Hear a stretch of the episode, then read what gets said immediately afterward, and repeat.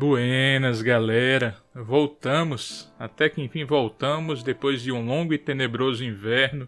É muito bom poder voltar a falar com vocês. Foi um tempo necessário de ausência, mas agora tô ótimo para nossa terceira temporada e trazendo um papo super especial com Vanessa Rodrigues e Niária de Oliveira sobre o livro delas, Histórias de Morte Matada Contadas Feito Morte Morrida. Cara, sensacional. Vocês vão ouvir esse papo e vão saber quão necessário é esse livro. Mas antes de falar deles, eu queria falar da nossa patrocinadora, a escritora Carol Milters. Ela tá com surpresas maravilhosas. Ela lançou seu curso online Saúde Mental no Trabalho, conscientização, promoção e cuidado. Eu digo para vocês já irem em carolmilters.com porque vai ser muito importante, vocês sabem, saúde mental no trabalho não é coisa fácil e ela está trazendo um curso maravilhoso que você vai poder ter 8 horas de aula para assistir e aprender, divididas né, em, em aulas pré-gravadas, mais 3 aulas bônus com especialistas, teoria, histórias, ferramentas práticas. Você vai poder assistir no seu tempo, no seu ritmo e com uma rede de profissionais preocupados com sua saúde mental. Perfeito! Além disso, Carol lançou o seu segundo livro, Um Passo por Dia Meditações para Recomeçar Sempre que Preciso Livro lindo para você ter, para você presentear, para você fazer pessoas felizes, começando por você. E por falar em felicidade, de 16 a 20 de janeiro, Carol está promovendo a terceira Semana Mundial de Conscientização da Burnout. Isso é muito necessário para todo mundo, para você e para todo mundo que você conhece. Por favor, divulga. Entra lá no Instagram da Carol Milter, eu vou deixar o link mas entra, entra no site dela, entra no Instagram dela. Se você ainda não conhece, por gentileza, faça esse favor a você. Você está perdendo de conhecer, além de uma pessoa brilhante, uma pessoa que pode te ajudar a conviver no trabalho de forma saudável, a saber quem você realmente é. Eu só tenho elogios, ela, só tenho elogios. Além da Carol, eu queria vender meu peixe também. Agora eu estou trabalhando como editor de podcast. Então, se você tem seu podcast, se está querendo iniciar, está querendo melhorar, Henrique, eu queria fazer muitos episódios, mas eu não tenho tempo porque eu gasto com edição. Me chama. Henrique Oliveira de Rosa, esse de Rosa DI, Henrique Oliveira de Rosa no Instagram. Eu quero te atender para que a gente possa fazer seu podcast brilhar nesse ano de 2023. Ou então me manda um WhatsApp 849-9143-7108. 849-9143-7108. Agora vamos falar sobre o episódio em si? Cara, eu bati um papo doloroso, muitas vezes, mas muito necessário com a Vanessa e com a Niara, contando sobre o livro delas, Histórias de Morte Matada, Contadas Feito Morte Morrida. Esse livro é tão perfeito que ele ficou entre os cinco melhores no Prêmio Jabuti. O Prêmio Jabuti é provavelmente o maior prêmio da literatura brasileira. Olha o que elas conseguiram. E como eu falo durante o papo, esse livro delas veio para mudar como os feminicídios são vistos no Brasil. A gente foi totalmente fora de ordem. Normalmente vocês sabem, eu faço aquela apresentação bonitinha, pergunto. Só que é um tema tão latente que acontece todos os dias que vocês vão ver que desde o início já estava além. Tinha acontecido o feminicídio na época que a gente gravou, como acontece quase sempre, acontece todo dia.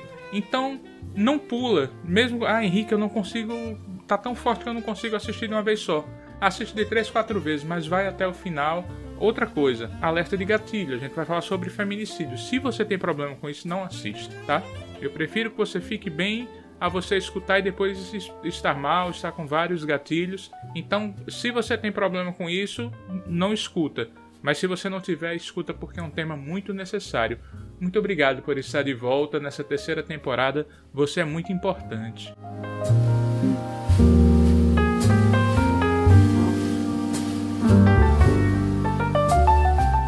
eu tava andando na rua e aí vinha um casal com uma menina de uns oito anos mais ou menos. E aí o cara tava gritando muito com a mulher. Então eles já estavam discutindo, quer dizer, ele gritando, né? Ela mal respondia uhum. e ele gritava, gritava com ela. E aí eu comecei a diminuir o passo e as pessoas começaram a prestar atenção. Aí eu comecei a diminuir o passo para acompanhar a situação. Aí o cara foi aumentando o tom de voz e começou a dar uma peitada na mulher, assim. Aí um cara que tava na rua foi lá para intervir, ele avançou para cima do cara. Aí o cara saiu correndo e aí ele começou a agredir a mulher e a criança. Aí eu chamei a polícia. Parei na rua, chamei a polícia, falei, eu tô na rua tal, o cara tá agredindo a mulher aqui, tá com uma mulher e uma criança. É, eu chamei um 80, né? Aí ela pegou meus dados e tudo, pediu a descrição do cara, o cara tava na minha frente, o cara agredindo muito ela. A conversa que surgiu é que ele tava com uma faca e eu não vi, mas eu comuniquei à polícia que, olha, estão falando que ele tá com uma faca e tudo mais.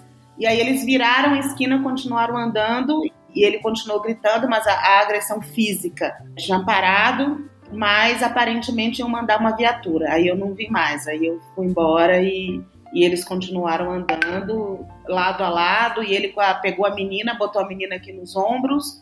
A menina devia ter uns sete anos, mais ou menos. E aí eu tive uma crise de choro no meio da rua.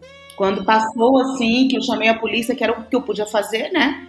Porque o que mais que você pode fazer? O homem que foi lá para confrontar ele, para partir para cima do homem, ele estava completamente fora de si. E aí, aí a, a, menina que me atendeu falou: não, a gente está mandando uma viatura mais perto e tal, para acompanhar, para ver o que está acontecendo, para ver se ele está armado. E aí eu comecei a chorar na rua. Muito, muito pesado. É muito horrível. O cara jovem, devia ter uns 35 anos no máximo, assim, pelo jeito, ela também. A sensação de impotência, né? Era uma briga, o velho clássico, sabe, Niara? Era uma briga por ciúmes, uhum. pelo tipo de, de coisa que a gente estava falando. Ah, porque você chegou tarde, porque é feio uma mulher chegar essa hora. Era um pouco essa conversa. Eu tenho passado um pouco por isso aqui com os meus vizinhos. Eu tenho um vizinho aqui que de vez em quando eu só ouço a voz dele. E aí de vez em quando eu ouço a reação dela. E, uhum. esse, e é um tal de gritar muito alto e bater porta. E eu fico assim, com o coração na mão. Já chamei 190 e não vem.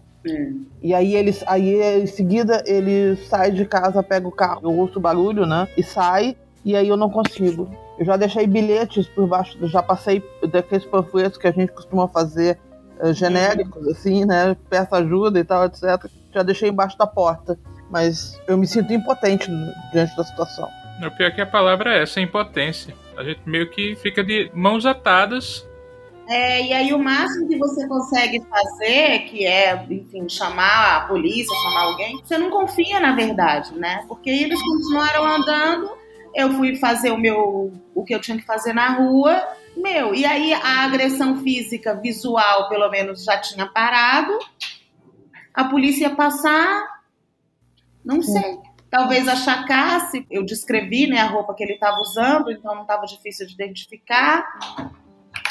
Mas o que, que acontece?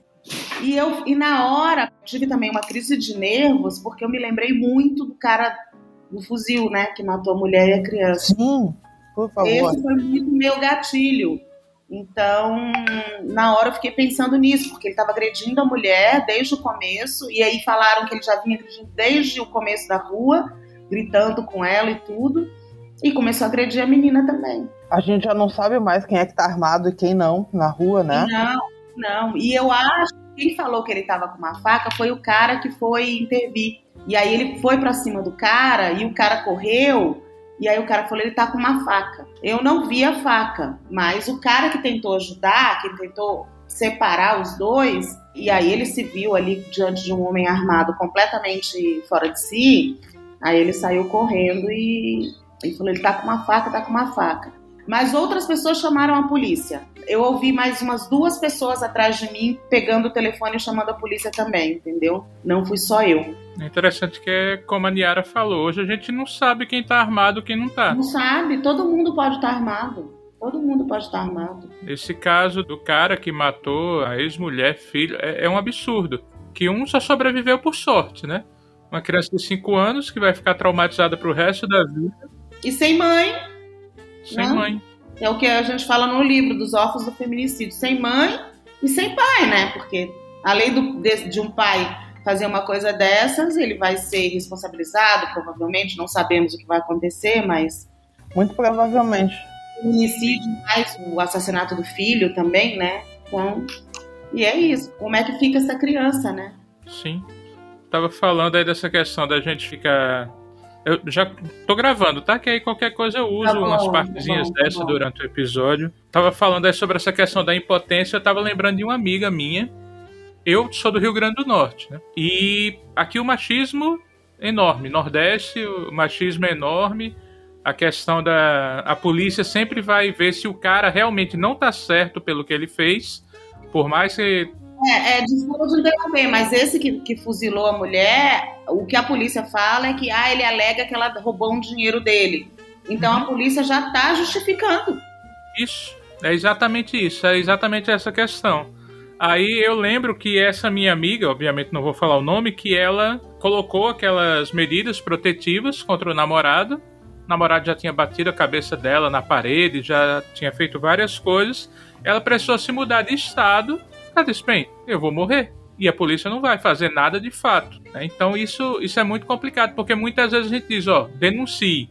Ok, a vítima denuncia. E a partir daí? Tem que ser feito algo. Porque se for só o denunciar, além do, do cara continuar solto, ele ainda vai continuar mais irado do que já estava. E eu não tô dizendo que não é para denunciar, sim, é para denunciar. Só que não adianta a pessoa denunciar e a polícia fez, tá, ok, tudo bem, volta lá para dormir com ele agora que ele não vai fazer mais nada. Já fizemos uma denúncia, agora te vira aí.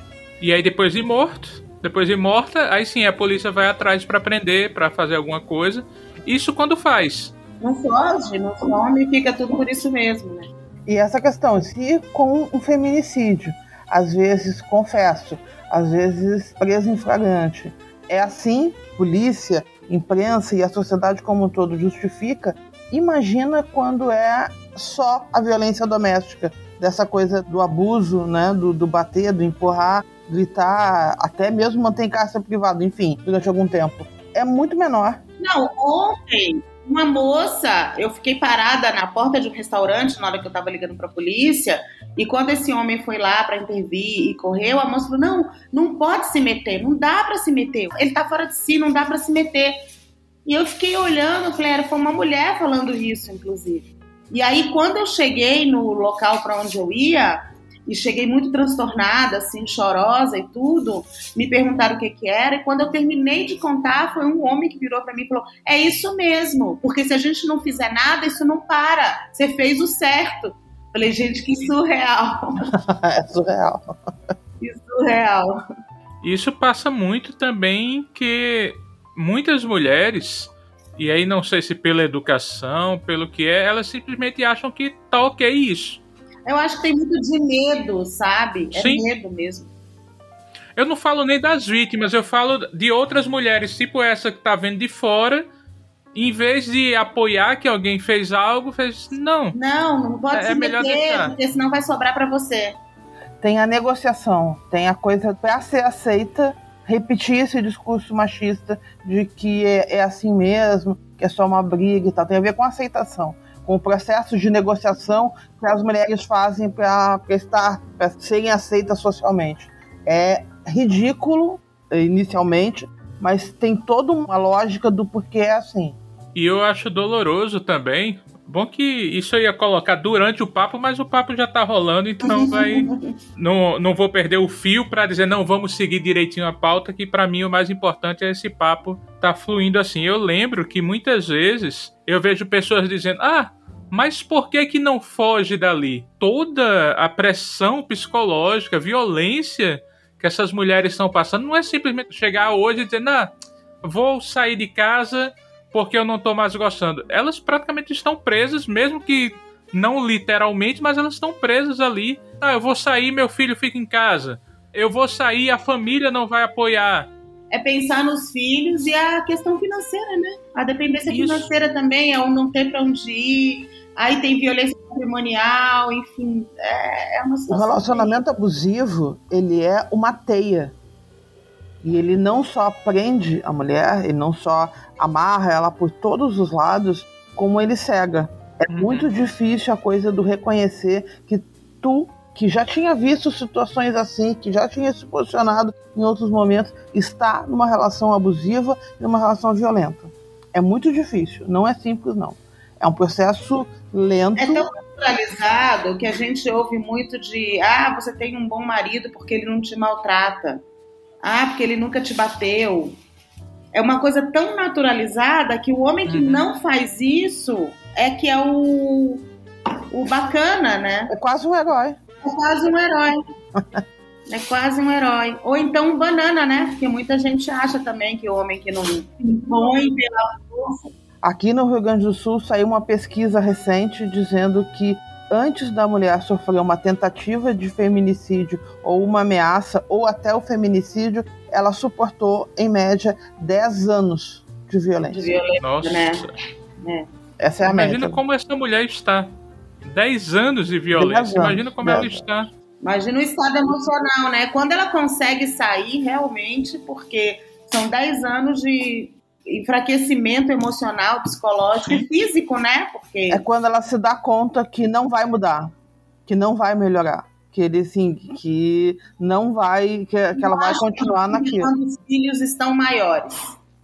Tem isso também, quando os filhos Sim. conseguem entender, entender no sentido de ela ter como ter a conversa para poder explicar. É, ter a conversa, de repente eles são um pouco mais independentes, né? Ela consegue pensar, planejar como manter esses filhos, né? Muito embora, em geral, são as mulheres que mantêm suas casas, né? Que estão mantendo suas casas também. É, mas a questão realmente é, é- é essa coisa da teia, né, do relacionamento abusivo. Essa teia psicológica, né, a dependência emocional.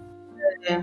Nem sempre é só financeira, às vezes é a dependência emocional mesmo. Como é que eu fico, como é que eu me viro sem ele? Como é que eu vou ser uma mulher sozinha? Como é, quem vai me querer? Porque tem tudo isso, né? É tudo no mesmo pacote, né? Eu não sou bonita, eu não sou tão bonita, eu não sou mais tão jovem, quem vai me querer, com quem que eu vou ficar, tudo isso tá tudo junto, né? E na violência vem isso, né? É. Porque os homens costumam verbalizar isso para as mulheres. É. Na violência cotidiana, Ninguém, ninguém vai querer ficar com você, essas coisas todas. Né? E essa é uma parte mais brutal ainda, porque é a mulher que passou por tudo isso, que vai tentar um novo relacionamento e a sociedade vai dizer, bem, se o cara fez isso pra você é porque alguma coisa você fez. Exato. É. Exatamente. se justificam depois de morta, ali, do fato ocorrido. Imagina antes. Como a Vanessa falou, se a polícia já meio que tá justificando o cara que deu tiro de fuzil na mulher Na e mulher matou o filho, filho. imagina como tem até uma música, né? Um tapinha não dói. É. É a nossa sociedade. Meninas, eu quero agradecer demais vocês terem aceitado conversar. Tá aqui, tava falando que eu ganhei. Ah, que legal. Eu abusei tanto meus amigos que antes de comprar já disseram: Ó, toma, eu quero que você leia esse livro todo. Eu fiquei sabendo desse livro até. Meu último entrevistado aqui foi o Rodrigo Alves, do Vida de Jornalista. Hum, Ele fez uma postagem. Quando ele fez a postagem, eu digo: Meu senhor, eu preciso desse livro. eu preciso lê-lo. E aí eu já agradeço a vocês duas, porque esse é um tema muito importante muito. Da mesma forma que eu sempre agradeço a Carol Milters, que é patrocinadora desse podcast, e, aliás, muito obrigado por isso, Carol, pelo que ela vem fazendo pelas pessoas com burnout. Eu agradeço a vocês pelo que vocês vão fazer e muito provavelmente vocês só vão ter ideia disso no futuro pelas mulheres em si. É interessante que acho a Niara que postou esses dias no Instagram sobre a menina que ela foi estuprada mais uma vez. Fui eu. E depois a gente replicou. É. Depois a Niara replicou e a editora também. Ela foi estuprada mais uma vez e a narrativa é como se ela tivesse ficado grávida. É. Por escolha própria, ela tivesse ficado grávida. E aí eu acho impressionante, eu digo, "Ah, como assim? é uma criança. Uma criança. Uhum. Quando a gente não acolhe uma criança, como é que a gente vai acolher uma mulher adulta? A Uhum. gente não vai. Uhum.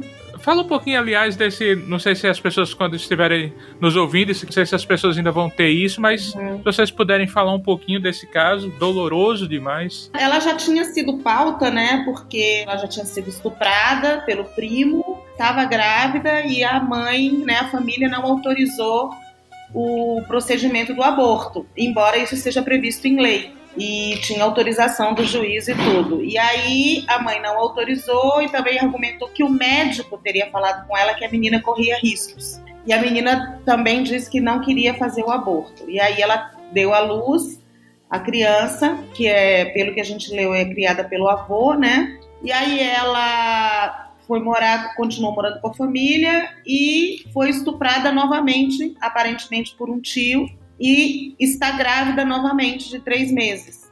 Agora ela está num abrigo, tem um mês, e foi o abrigo que, ao fazer uma série de exames, descobriu essa segunda gravidez. E, obviamente, com uma criança de 11 anos, é estupro, né? No mínimo, é estupro de vulnerável, né? E agora, aparentemente, a família novamente não quer autorizar o aborto. Então, ela vai ter uma segunda gravidez por um estupro. E aí, a manchete do Globo foi: menina que não fez aborto está grávida pela segunda vez que a família não quis fazer o aborto, está grávida pela segunda vez. Ou, desculpa. e aí, essa foi a manchete do Globo. E quando você lê essa manchete, o, qual é a impressão que você vê? Ah, tá vendo só? Tá grávida de novo. Já vai querer fazer aborto de novo, entendeu? Existe um subtexto altamente julgador e que mais, que poupa o estuprador. A figura do estuprador não aparece no título.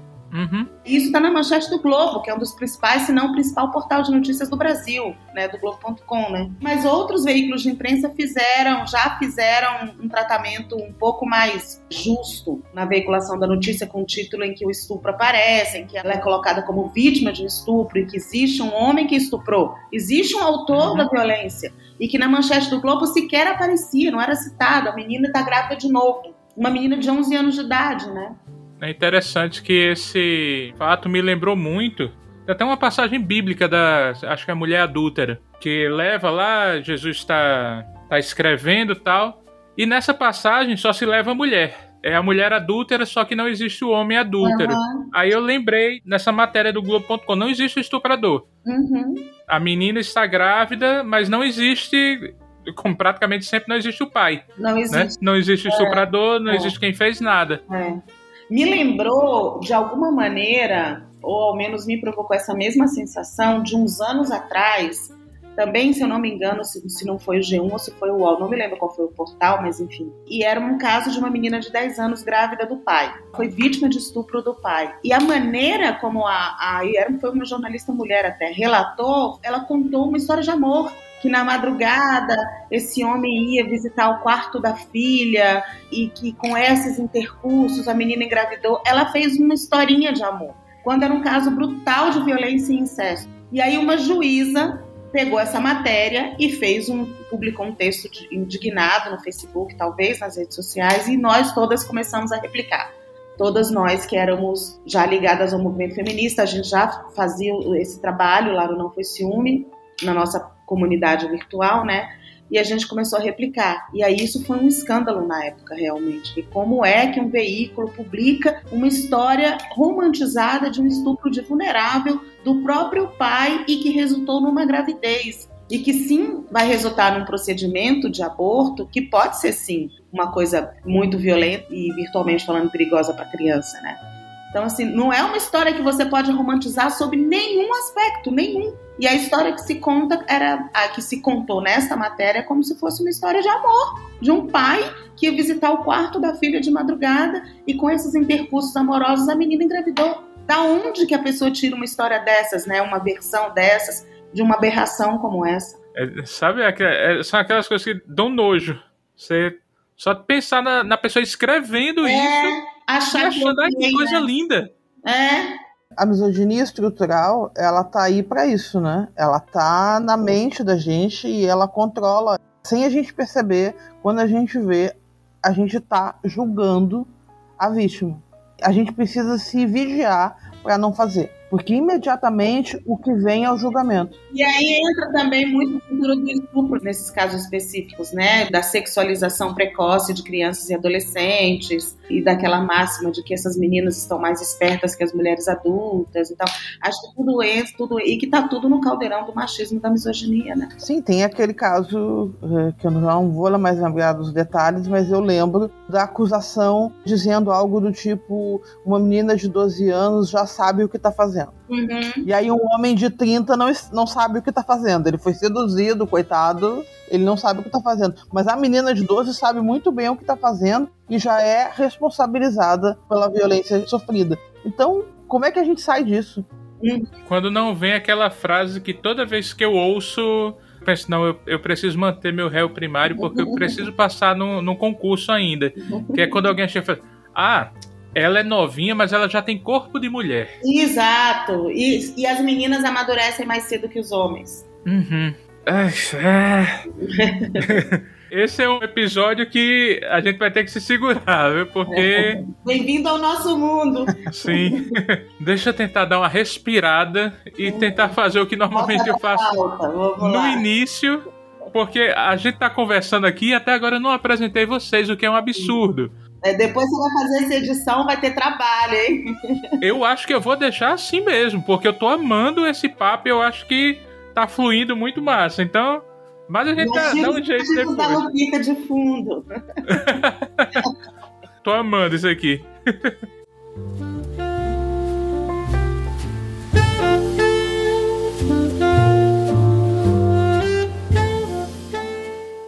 Meninas, Vanessa e Niara, muito obrigado por terem aceito esse meu convite para falar sobre esse livro. Esse livro está aqui, está colado aqui comigo Histórias de morte matada, contadas feito morte morrida, da Drops Editora. Tá na segunda impressão, é isso? Tá. Já tá na reimpressão. Por favor, pessoas que estão nos ouvindo, esgotem essa impressão, porque todo mundo precisa ter esse livro, precisa lê-lo.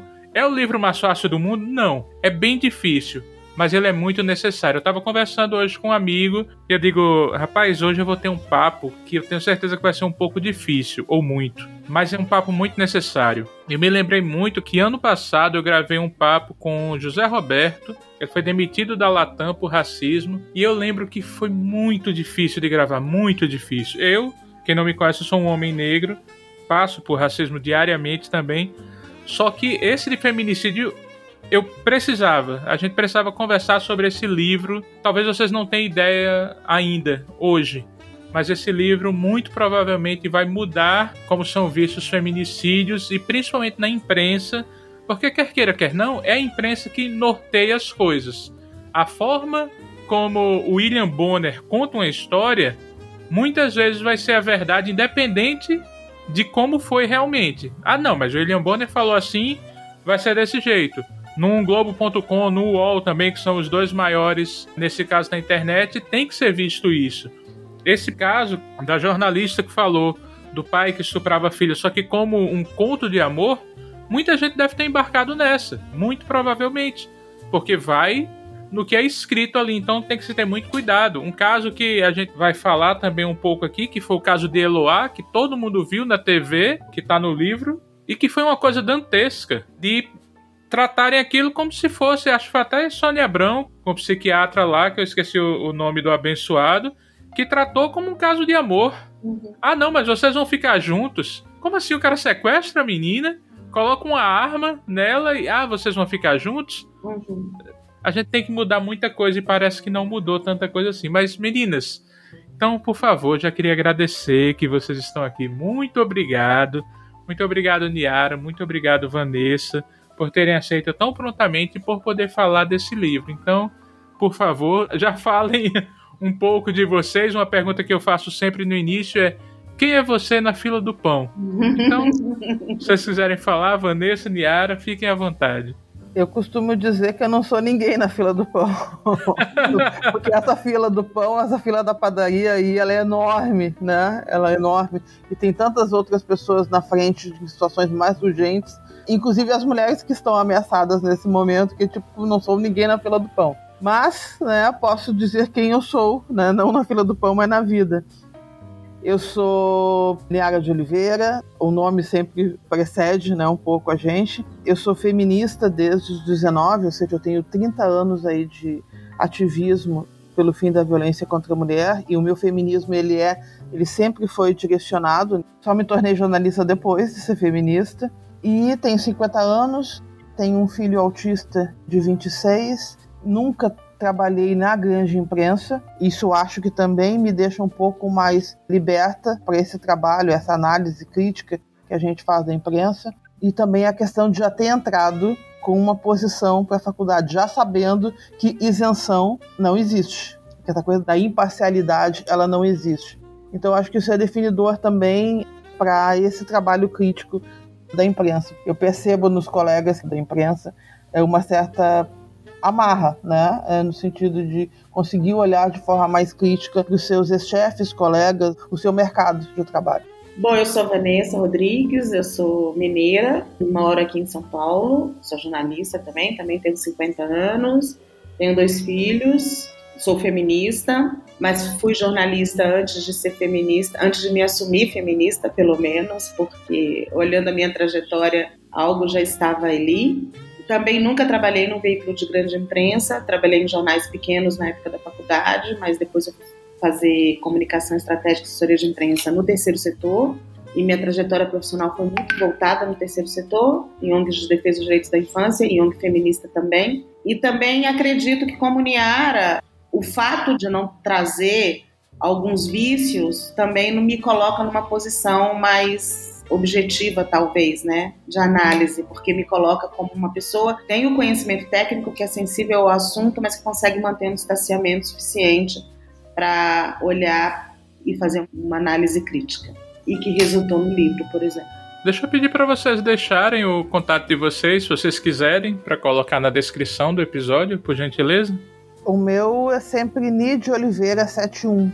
Ele é arroba do Twitter, no Instagram, também na procura do Facebook e também é o prefixo do meu e-mail. Então, o contato comigo é sempre por esse prefixo, Ni de Oliveira 71. É, o meu muda um pouquinho. O meu é Vani Rodrigues no Twitter, Vani Rodrigues no Instagram, Vani Rodrigues 72 no Instagram, e o meu e-mail é um gmail vane.rodrigues já vai ficar aí na descrição do episódio para todo mundo seguir essas meninas maravilhosas. E vamos dar continuidade a, a, essa fala. Eu falei um pouquinho a questão do caso Eloá. É, esse caso é, é, muito difícil porque a gente viu acontecendo, né? E, e é muito doloroso ver a ação da polícia, ver a ação do jornalismo, vê que lá, a outra amiga dela tinha saído e a polícia fez: não, volta lá para tentar resolver. É o caso aquele tudo errado. Tudo errado. É. Isso. Foi tudo errado. É. Ele é surreal. A imprensa meio que mostrando para o bandido lá de, ó, a polícia tá em tal canto, viu? Então já preste atenção, é, é, é muito dantesco aquilo. Mudou alguma coisa? Desde o caso Eloá, a cobertura da imprensa ou continua a mesma coisa? É, o caso Eloá, ele é o único caso em que a gente analisa a mídia televisiva, né? Porque o nosso livro todo analisa a mídia escrita, uhum. né? A imprensa escrita. E só uma coisa, vai fazer 14 anos, eu acho, né? Que foi em 2008, é, se não me falha a memória. É, 13 anos, ano passado. E ele aconteceu em frente às câmeras. Tudo foi acontecendo em frente às câmeras. Foi uma história tratada sob dois vieses, né? O viés da espetacularização da notícia, que foi tratado como um reality show, e o viés da romantização da sucessão de crimes que o Lindenberg cometeu. E é isso, ele sequestrou, ele manteve a Eloá e a amiga em cárcere privado, depois a amiga foi, conseguiu, na negociação, conseguiu ser liberada e a polícia devolveu a menina de 15 anos de idade para o cárcere, para que ela funcionasse como mediadora. E a história foi toda televisionada e com uma interferência brutal da imprensa no andamento e no desenrolar daquela história. Uhum. E principalmente na romantização daquele criminoso, que foi cada vez mais se sentindo mais fortalecido para manter aquele crime acontecendo, né? Foram quase quatro dias entre o cárcere privado e o feminicídio da Eloá, porque isso tudo culminou com o feminicídio da Eloá. No final, não houve como livrar a Eloá da própria morte, né? Do seu assassinato por aquele ex-namorado que, por machismo e por misoginia, por achar que tinha poder sobre o corpo, sobre o sentimento, sobre sobre as decisões da Eloá, né? Porque ela já tinha terminado o relacionamento e, pelo que se conta, não queria reatar o relacionamento. Uhum. Ele invadiu o apartamento dela quando ela estava com mais três amigos fazendo um trabalho de escola. Ela era uma estudante. Ele liberou os meninos e manteve as meninas. Isso já por si só já diz muita coisa. Uhum. E aí depois a amiga foi liberada e depois foi devolvida e ela levou um tiro no rosto, né? Quando a polícia invade o apartamento, naquela sucessão de equívocos, e o Lindenberg sai atirando, ele atira na Eloy, ela fica em coma alguns dias, depois ela morre e a amiga leva um tiro no rosto, mas sem, sem sequelas aparentemente, até onde a gente sabe. E na época, houve depois, logo depois, houve um debate muito grande sobre a espetacularização da notícia, né? Sobre todas as câmeras ligadas 24 horas por dia, a imprensa cobrindo e tudo mais, a interferência da imprensa num trabalho que seria da polícia, né? A própria Sônia Abrão colocou uma pessoa, um jornalista dela da produção para funcionar como se fosse um negociador, sem que ele tivesse nenhuma experiência disso, nenhum conhecimento disso. Mas foi o movimento feminista, talvez uns dois anos depois, que levantou a questão da romantização daquele crime, da romantização do Lindenberg, que foi o tempo todo apontado na narrativa que se diz, que se contou, como um homem apaixonado que só queria reatar o relacionamento. Sim, teve um advogado que falou durante um dos programas, talvez da Sônia Abrão, talvez outro, porque a imprensa toda comprou essa narrativa, a imprensa hegemônica, que tinha certeza que no final eles teriam um final feliz. Uhum. Eles iam reatar o namoro, iam ficar juntos e que ia ser um final feliz. Um final feliz de um homem que estava mantendo uma adolescente em casa de privada, com uma revólver ameaçando ela de morte e que no final matou essa mulher, essa adolescente. O que, que a gente pode dizer? Tivemos outros casos que foram espetacularizados também, né, que aconteceram depois, né? Talvez o da Isabela Nardoni, acho que foi depois, né? Então, Sim. assim, casos não de feminicídio, mas de um crime que é espetacularizado, o próprio o menino também, o Henri lá do Rio de Janeiro, né? Mas o subtexto de romantização, ele continua, né? Quando a imprensa sugere que aquele feminicídio foi cometido por ciúme, por não aceitar o fim do relacionamento, o que se está fazendo de alguma maneira é dizendo que aquele crime foi cometido por amor. Então se está romantizando um crime de ódio. Um crime e um crime de ódio. Não podemos dizer que isso tenha mudado tanto assim. Talvez não tenhamos algo tão literal quanto o caso da Eloá. Existe um curta-metragem que a gente cita no livro e que a gente recomenda, que se chama Quem Matou Eloá. É muito bom, é um vídeo curto, deve ter uns 15 minutos, ele dá conta muito desse papel da imprensa de romantização desse criminoso e que conta, inclusive, que o Lindenberg já vinha com histórico de violência contra a Eloá, já tinha agredido ela na rua e tudo mais. Já tínhamos Lei Maria da Penha na época, mas a família preferiu não fazer o BO e no final culminou no que culminou. E também se pergunta: será que se tivesse tido uma conduta correta da imprensa da polícia, a Eloá teria sido assassinada? Não podemos afirmar, né? Muitos dizem que o Lindenberg já entrou lá com a intenção de matar. Então, talvez ele tivesse matado de qualquer maneira. Mas são questões que realmente ficam nesse caso específico, né? Será que se isso tivesse sido tratado como devia ter sido tratado, se não tivessem fortalecido o Lindenberg dando tanto espaço para ele, né? Ele entrando ao vivo e não sei o quê, e que ele foi se fortalecendo mais ainda como a pessoa que tinha razão naquela história, será que a Eloá teria sido assassinada? Niara, em 2008 a gente teve esse caso da Eloá. Em 92, que até foi teve agora o documentário Pacto Brutal, a gente teve o caso de Daniela Pérez. Antes a gente teve tantos outros também. Quando é que o feminicídio vai ser visto como ele realmente é? Com a gravidade que ele tem? Ou para sempre a mulher vai ser simplesmente um, sei lá, um objeto do homem que o homem pode fazer o que quiser e, e vão acolhê-lo? Quase um acidente de percurso, né? Sim. Acho que vai demorar muito tempo ainda a gente que é ativista da causa, a gente percebe uma dificuldade enorme. Não é só a imprensa que tem dificuldade de lidar com os casos de feminicídio como um caso de violência, como um caso de misoginia né, manifesta, e não como crime passional. A gente ainda olha para os casos de feminicídio como crime passional. E, inclusive, toda a motivação do livro é justamente por isso. Porque parece que muda a forma de redigir quando é feminicídio. Aquele modelo pronto que quase todo jornalista tem na cabeça de como iniciar uma redação, de como enxergar um caso, iniciar uma redação, vai por água abaixo nos casos de feminicídio.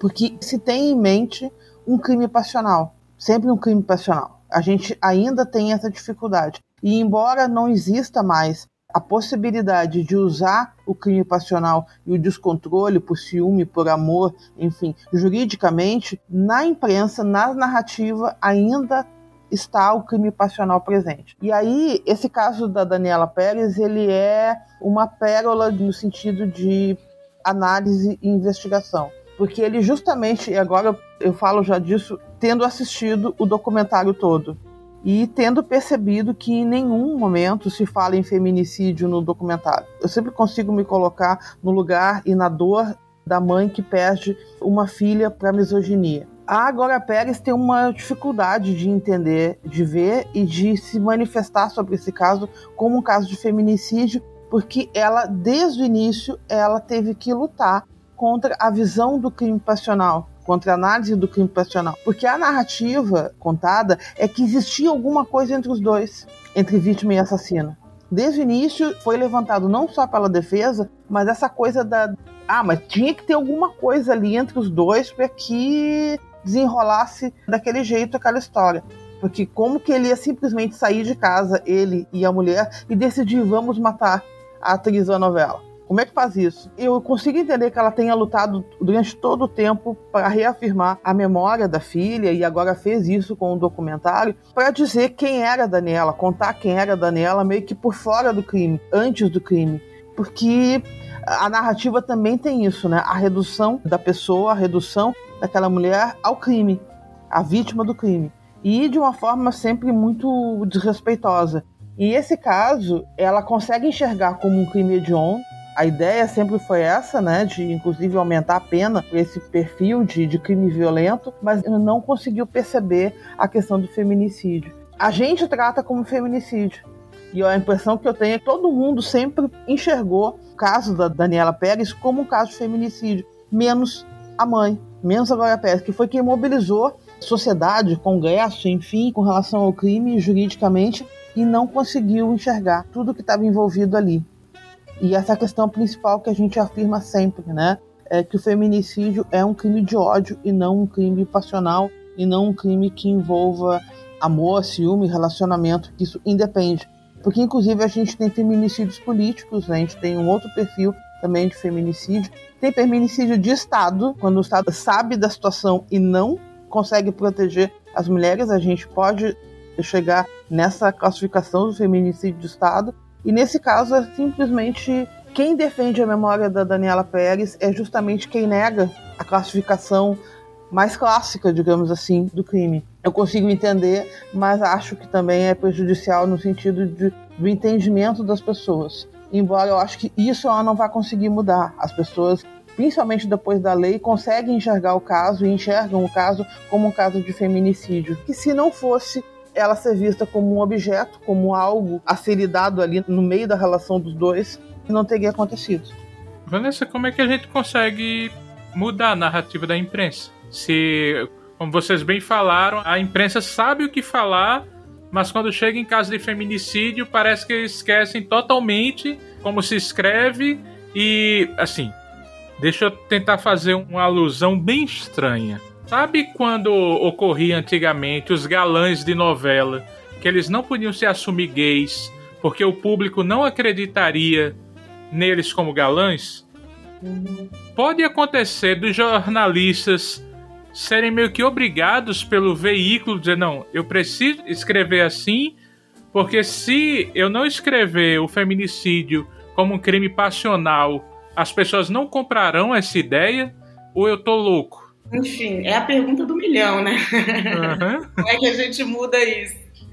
Eu acho que primeiro a gente não pode perder de vista que a gente entende como jornalistas que somos, ainda que não tenhamos trabalhado em redação, né, em grande imprensa, que a profissão é uma profissão muito pressionada. O exercício da profissão é uma profissão que existe uma pressão muito grande, é uma profissão que nos últimos anos tem sido altamente desprestigiada e atacada né? A gente sabe disso. Uhum.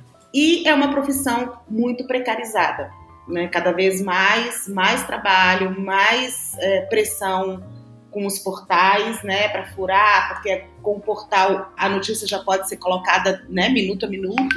Então você tem essa pressão de ser o primeiro a noticiar um fato e nem sempre isso vai ter o cuidado necessário para você poder ser o primeiro, né, para você correr na frente. Tem a pressão dos cliques, enfim. Tem uma série de questões aí que a gente entende que, que comprometem o exercício da profissão na sua idealização, naquilo que a gente imagina que deveria ser, né, como deveria ser. Mas por outro lado, existe sim, aparentemente, até onde a gente pode ver, uma certa comodidade, né, talvez também, uma certa preguiça de escolher uma narrativa já estabelecida, porque ela fica mais fácil. Ah, isso aqui já é como todo mundo faz, então eu tenho menos chances de errar, digamos assim. Porque vai ter menos edição, talvez. Isso é um aspecto. O outro aspecto é o aspecto estrutural do machismo e da misoginia estruturais que pontuam e que alicerçam escolhas narrativas. E outras coisas, o racismo também alicerça o preconceito social de classe também alicerça as escolhas narrativas. Né? A gente identifica, por exemplo, que os feminicídios que mais comovem, que mais estão nas primeiras páginas nas homes, são os feminicídios de mulheres brancas ou de mulheres com passabilidade branca. Né? As mulheres negras recebem menos espaço na hora de noticiar os crimes dos quais elas são vítimas, embora elas sejam um retrato do feminicídio no Brasil. A grande maioria das vítimas de feminicídio é mulher negra, periférica, de pouca escolaridade e jovem, ou seja, com mães com filhos pequenos, provavelmente. Então, tudo isso alicerça essas escolhas narrativas.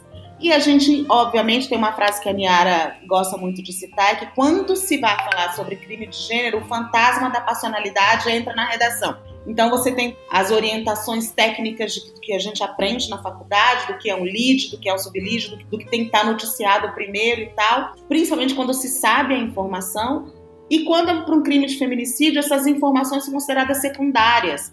Em crimes, inclusive, que o feminicídio é confesso, ele é, muitas vezes ele vai aparecer no terceiro parágrafo da matéria, quando já se sabe qual foi a natureza do crime e quem foi que cometeu o crime ainda que ele seja chamado de suspeito ou de suposto, porque não foi julgado ainda e tudo. Mas como que você sabe qual foi a natureza do crime, quem cometeu o crime, e isso não está no lead, que é onde tem que estar a informação mais importante. Então, a gente tem um exemplo que foi o caso que a gente cita, a gente não analisa, mas a gente cita bastante esse caso, que foi uns anos atrás, em 2015, feminicídio de uma mulher chamada Ana Carolina, que era dançarina do Faustão. O título era Mulher encontrada morta no banheiro do seu apartamento. Aí, quando você vai ler, você descobre que ela foi assassinada pelo ex-namorado, foi um crime de feminicídio, e que ele confessou, ele estava preso sob confissão. E isso não aparece no título. No título, ela foi encontrada morta no banheiro, ela podia ter caído, batido a cabeça, pode podia ter sido um acidente, podia ter sido, enfim, uma, uma série de outras intercorrências que levaram à morte, e não um feminicídio, quando já se sabia que era um feminicídio. Então, a pergunta do milhão que a gente faz é como é que a gente pode mudar isso? Olha, a gente está trabalhando para isso, né? A gente publicou um livro sobre isso, em que aponta e que a gente pode falar com muita tranquilidade, que é um livro pioneiro, porque nós mesmas, nas nossas pesquisas, encontramos muito pouco conteúdo, especificamente sobre análise discursiva, como a gente fez, a gente não encontrou conteúdo em português. Existem algumas pesquisas que dão os inputs e que a gente coloca no livro, existem manuais publicados, né? A Think Yoga publicou um manual, o próprio UOL Universo também publicou um manual como tratar, como noticiar crimes de gênero. Então já existe aí uma intenção, existem jornalistas que se reúnem nas próprias redações para criar um grupo crítico de análise, né, jornalistas mulheres. Então assim, já existe um movimento acontecendo mais um livro que reúna essa análise, que em base, como a gente fez, com pesquisa, com colocando material teórico, acadêmico, a gente não encontrou. Então a gente pode afirmar com uma certa tranquilidade e certeza que o nosso livro é, é, o primeiro ou um dos primeiros a tratar desse assunto. Então, o que a gente espera é principalmente atuar em duas frentes: na formação dos profissionais e na própria formação do leitor, né? Porque quanto mais crítico é o leitor e quanto mais ele cobrar, mais a imprensa também começa a ter que se movimentar, né? Então a gente vê, talvez a gente seja aí presa na nossa bolha, mas o que a gente vê é que muitas pessoas afirmando que não estavam atentas a isso e começaram a ficar depois que a gente publicou o livro, depois que a gente começou a apontar essas questões narrativas no trato de violência de gênero, principalmente feminicídio. Niara, teve uma frase sua que é depois que a gente percebe o feminicídio, a gente não consegue mais deixar de notar. E quando é que vocês perceberam que chegou o ponto de, ei, peraí, a gente precisa escrever sobre isso.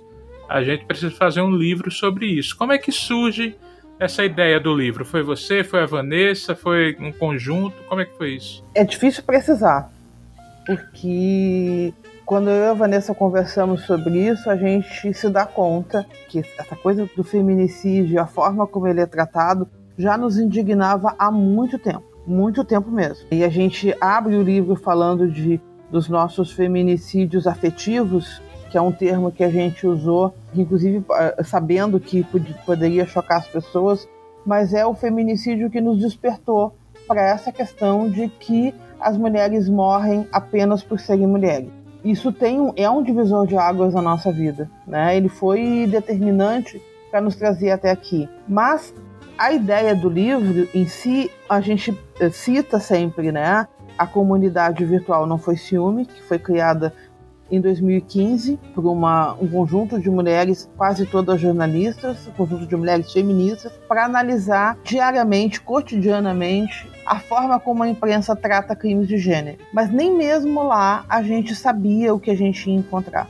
E quando a gente iniciou a pesquisa, inclusive a gente falava sobre isso, a gente sabe já sobre o que a gente vai escrever. Sim, a gente já sabia. Era o trabalho que a gente fazia na comunidade, que é essa coisa de analisar a narrativa né, da imprensa do crime de gênero, em específico o feminicídio, mas a gente não tinha ideia, a gente não fazia ideia da gravidade. A gente, quando a gente abriu esses 40 anos de feminicídio do Brasil, de 1980 para cá, e a gente colocou os casos todos juntos, ou leu eles de uma forma um atrás do outro, e, e de forma não linear, não organizada pelo tempo, é que a gente percebeu a gravidade da situação. E aí, finalmente, o livro se consolidou, ele se constituiu pra gente. Porque eu, pelo menos, fiquei muito chocada com o que encontrei. Então, a surpresa das pessoas com o conteúdo dos crimes de feminicídio serem narrados sempre de um jeito,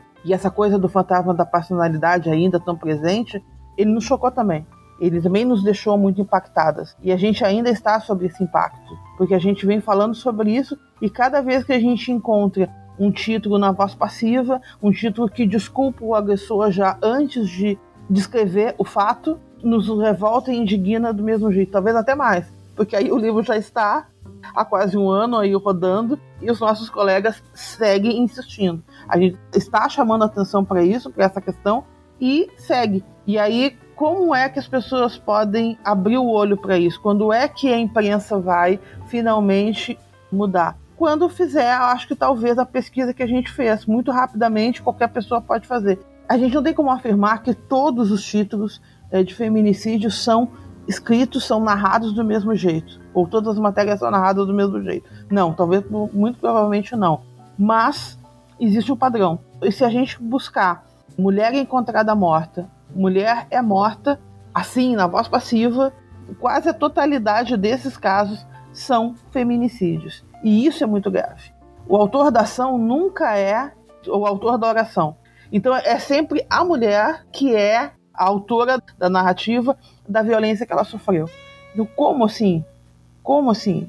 É isso que nos indigna primeiramente. Mas respondendo de maneira assertiva a parte da pergunta de quem teve a ideia do livro, foi ela, foi a Niara. Ela que teve a ideia de. Ela que me chamou e falou: vamos transformar o conteúdo do, da comunidade Não Foi Ciúme num livro. E ela já veio com uma editora na, embaixo da manga. Foi a Niara. Não gosto disso, porque o livro realmente foi feito a quatro mãos. Não, foi. A partir do momento que a gente foi escrever, foi feito a quatro mãos. Mas a ideia do livro foi dela. É que todas as vezes também que perguntam, ah, o nome do livro é tão bonito, quem foi que teve a ideia, não sei o quê, e a gente, eu respondo de maneira evasiva, ela fala, não, o título é da Vanessa, foi ela que criou o título.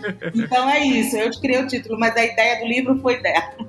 Decidido. Meninas, a gente meio que está se encaminhando para o final, mas a Niara falou sobre a questão do impacto, e eu queria que vocês me dissessem no livro a matéria que mais impacta vocês? Que você vai dizer, ó, comprem o livro, leiam todo, mas eu quero que vocês prestem atenção nessa.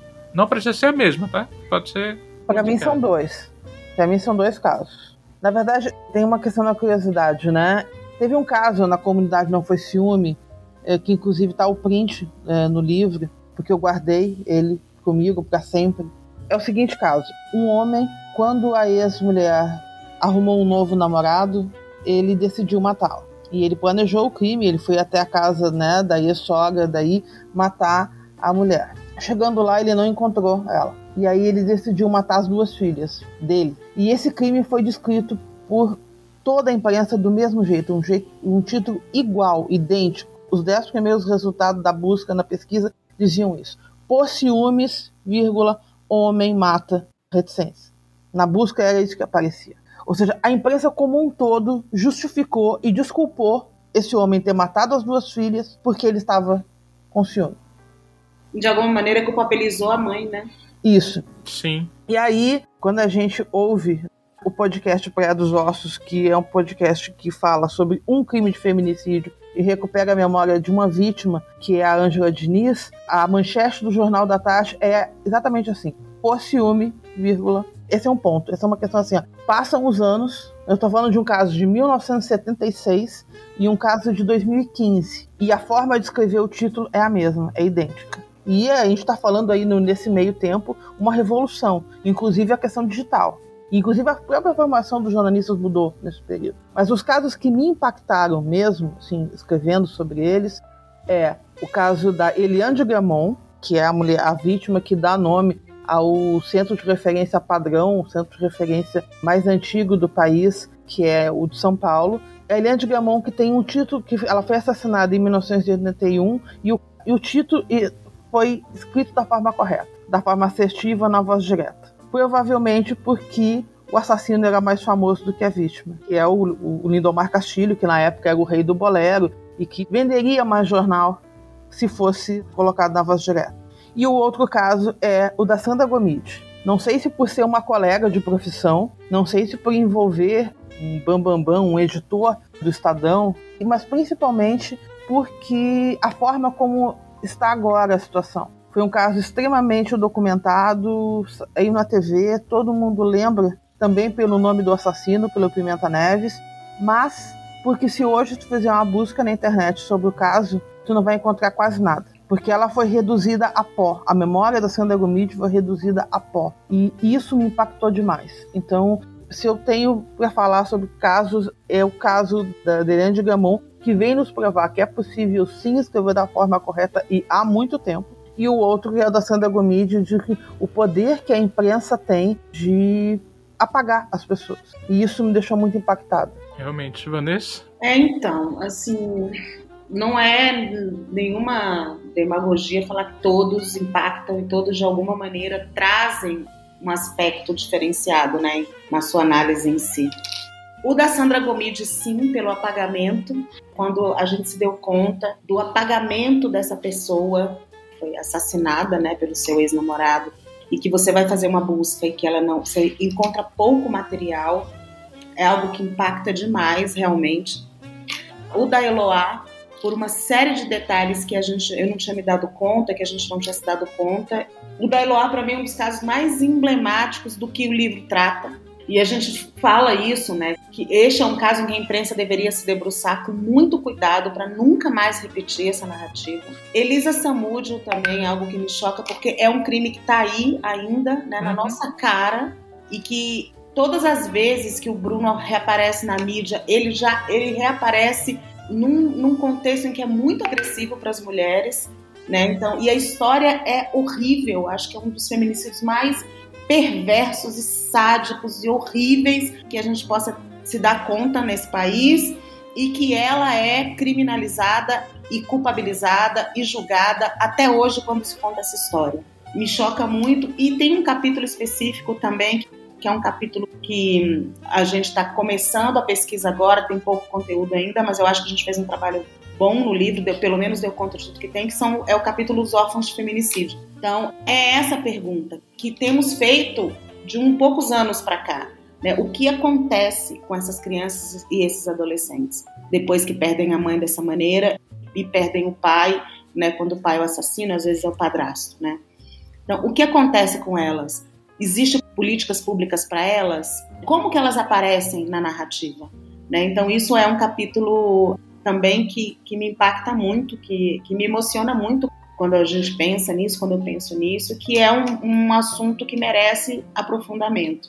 Feminicídio de mulheres indígenas também, porque a gente se dá conta do quão pouco existe de estatísticas e do quanto essas mulheres estão vulneráveis, inclusive com as próprias leis de proteção à mulher, como a Maria da Penha, pouco as alcançando dentro das aldeias, das comunidades indígenas. Então, é, são aspectos assim que impactam muito quando a gente está pesquisando e quando a gente lê o livro. Meninas, eu só tenho a agradecer a vocês. Se a gente tivesse um cara que eu era muito fã, que é Jô Soares, eu tenho certeza que a plateia nesse momento estaria fazendo aquele ah, porque o papo está se encerrando. Mas eu queria dizer a vocês que estão nos ouvindo, hoje eu não disse nem meu nome. Eu me chamo Henrique Oliveira, você está no Errado Não Tá Podcast. E muito obrigado porque vocês chegaram até aqui nesse papo que eu acho essencial, essencial mesmo. Fico muito feliz porque trago pessoas que fazem um bem enorme a sociedade. Isso eu fico muito feliz e hoje eu trouxe vocês duas que eu tenho certeza que, como eu já falei, eu, eu ratifico o bem que vocês estão fazendo para a sociedade com esse livro é enorme. Eu sei que ainda vai vir muita coisa boa aí pela frente. Vocês devem ter muita coisa ainda para trazer, mas se parasse só nesse livro aqui, já teria valido a pena. Parabéns mesmo, agradeço demais a vocês. E o microfone é todo de vocês para se despedirem.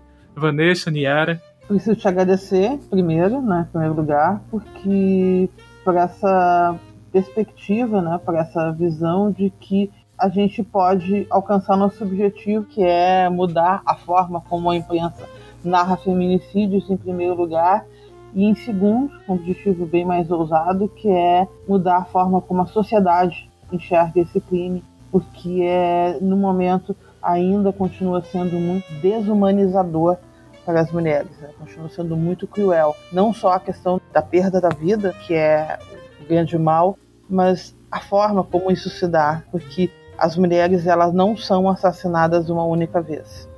São reassassinadas diversas vezes. E aí, quando a Vanessa fala no caso da Elisa Samúdio, é isso. Todas as vezes que o Bruno reaparecer, ela vai ser reassassinada. Porque as pessoas vão lembrar dela como Maria Chuteira, vão primeiro julgar a vítima. Depois vão pensar se ele tem direito a uma reabilitação, se ele tem direito a voltar a jogar futebol. Essa, primeiro vai ser o julgamento a ela, sempre. É isso que a gente tem visto e parece que vai continuar assim para sempre. E isso é muito doloroso. Porque ela tem um filho que está aí, ela tem uma mãe que está aí, que está assistindo tudo isso. Como é que cresce sempre, né, a vida inteira ouvindo falar vendo a mãe ser julgada desse jeito, sendo reassassinada. Então, esse é uma coisa muito dolorosa. Então, se a gente puder realmente conseguir mudar um pouquinho, né, pelo menos as pessoas que lerem o livro, a forma como enxergam os feminicídios e a forma como são narrados os crimes de gênero, a gente já cumpriu o nosso objetivo, não só com o livro, mas nosso objetivo no mundo, porque não é uma tarefa fácil. E só tenho a agradecer. Muito obrigada a ti, muito obrigada a quem está ouvindo, quem vai ouvir o podcast. Vanessa. Eu não, agradeço também, dizer que eu gostei muito de participar, gostei muito desse modelo, bate-papo que a gente acabou fazendo. A gente fala pra caramba, como. Ainda bem. Eu falo muito, Niara fala muito, falamos todas muito, principalmente do livro, né? Então a gente fala bastante, a gente acha importante a gente falar sempre, então todas as vezes que nos convidarem estaremos lá falando. E sim, agradecer a sua confiança também e estímulo de que a gente vai impactar de alguma maneira que não seja num curto prazo, mas que seja no médio e longo prazo. Né, daqui a pouco eu estou participando de uma aula lá na PUC com estudantes justamente para falar do livro, então assim, estamos indo onde a gente acha que tem que estar, né? E espero que de alguma maneira isso surta efeito no exercício da profissão, ao menos os novos profissionais que estão sendo entrando no mercado agora. Isso é ótimo. Pessoas queridas que estão aqui nos ouvindo, muito obrigado, muito obrigado por prestigiarem esse papo tão sensacional. Pode ter certeza que vem muita coisa boa aí. Aliás, hoje mesmo eu já conversei com o próximo convidado, porque eu não consigo ficar parado e é alguém que eu gosto muito. E eu tenho certeza que vocês vão gostar também. Obrigado mais uma vez, Vanessa. Obrigado mais uma vez, Niara. E que vocês possam levar tanto aos alunos da PUC quanto a muito mais pessoas esse livro e as ideias que vocês têm, muito além dos livros, as ideias que vocês têm, as ideias que vocês propõem. Eu me sinto muito honrado de ter podido bater esse papo com vocês hoje aqui sobre esse livro. Pessoas, histórias de morte matada, contadas feito morte morrida. Ideia da Niara, título uhum. excelente da Vanessa. Então, meninas, muito obrigado. Vocês que estão nos ouvindo, divulguem esse humilde podcast aqui e, por favor, se cuidem.